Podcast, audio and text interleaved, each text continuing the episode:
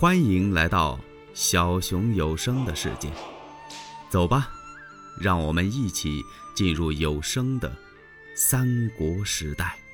曹操本想用这几句话打动一下陈宫，让陈宫回心转意，他站住了，曹操就把陈宫给留下了。可是陈宫连头都没回，曹操一看。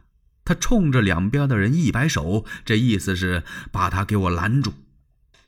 过来几个军校就把陈宫给拉回来，这拉都拉不住啊！曹操急忙由打座位上站起来，心里这么一难过，这眼泪就止不住了。曹操对陈宫啊，非常的敬佩，他是由衷思念、敬慕、盼望已久啊！你别看陈宫宿殿的时候不辞而别。他一直想念着陈宫，可今天他真不想把陈宫给杀了。但是看他去志已决呀，作为这个唯才是举的曹丞相来说，这心里头是非常的难过，这眼泪就止不住了。如果我要得了这个栋梁之才，那对我成其霸业会有多大的帮助？现在看来。不行了，这曹操啊是泪如雨下，哭着由打白门楼上把陈宫给送下去了。陈宫是引颈受禄，众泪皆下。曹操以最好的棺椁盛殓陈宫的尸体，命人迁往许都安葬。旁边那吕布这么一看，高顺也让曹操给杀了。陈宫也完了，我怎么办呢？吕布看刚才曹丞相和陈宫说话的时候啊，好像曹操有留下陈宫之意。如果陈宫不转身走的那么急，说不定死不了。那我，哎，吕布一扭头就看见刘备了。我求求他吧，我对刘备可是不错呀，辕门射戟，解过他的困危。他不能给我说句好话吗？对，玄德公，今日公为座上客，不为阶下囚，望玄德公在丞相面前与我吕布宽解宽解。刘备冲他点点头。这时候，曹丞相打外边回来了。吕布这几句话，曹操全听见了，他装没听见。曹操刚归座，吕布就跟曹操说了。曹丞相，你所忧心者不过是吕布，今不以遭擒，愿归顺丞相。丞相为大将，我为副职，凭我胯下马，掌中戟，为丞相你得天下，我看是唾手而取，丞相大业可究啊！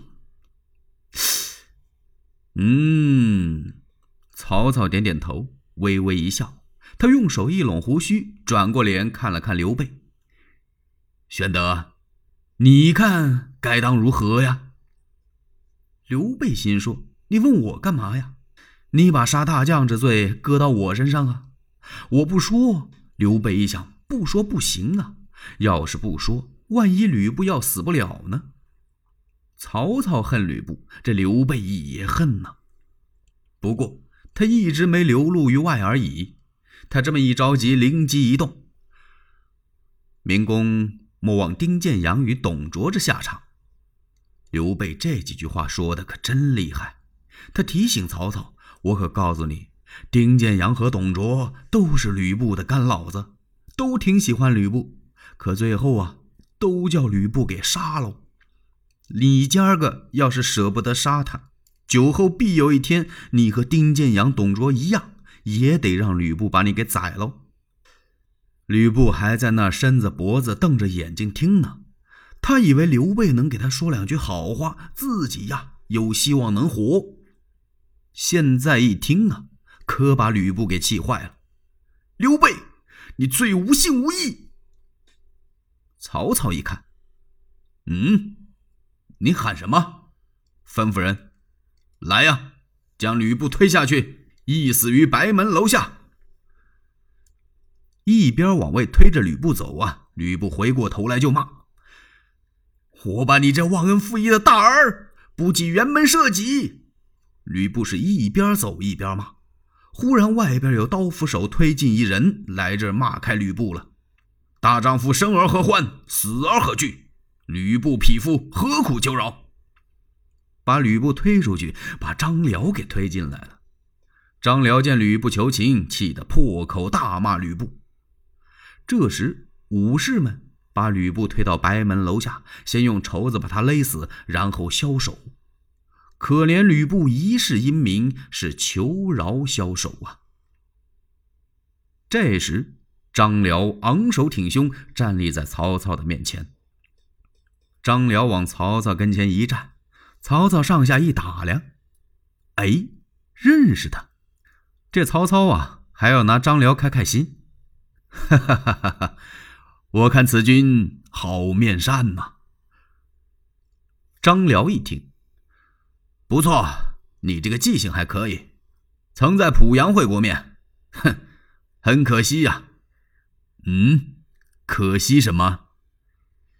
可惜当时濮阳火太小了，没能烧死你这祸国之贼。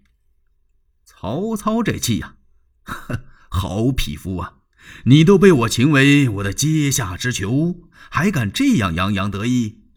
你要跪倒苦苦求饶，说不定我还留你条活命。现在你不是骂我吗？我亲手杀死你！张辽冷笑一声，引颈待斩。他把脖子一伸：“你杀吧！”曹操苍啷一声把宝剑亮出来，离开座位，紧走几步，把剑这么一举。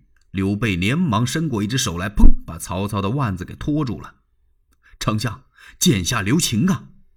与此同时，一员大将巴拉一撩战裙，跪倒在曹操的面前：“丞相容禀，关某素知文远乃忠义之士，我愿以性命相保。”哎呀呀！关将军，快请起！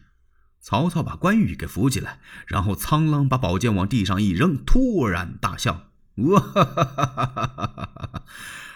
哎，我也素知文远乃忠义之士。”方才呀，我是详细而已。说着，曹操是亲视其父啊，就是亲自把张辽的绑给松开，然后叭把自己的锦袍脱下来给张辽披上，请张辽上座，封张辽为中郎将、关内侯。这张辽十分感动，他就归顺了曹操。然后张辽跟曹操说：“还有些个将军在外边，我得把他们招回来。”有一员大将叫臧霸，张辽给他请回来了，还带来了几千人马。曹操一一都有封赏，然后让他们守住清徐沿海一带等处，让臧霸为琅琊相，镇守下邳。随后，曹操传令，将吕布家小和貂蝉一起载回许都。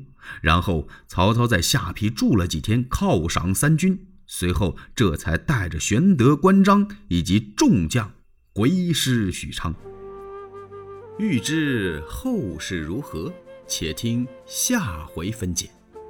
喜欢小熊的话，请点赞、订阅、加关注，你们的支持是小熊最大的动力。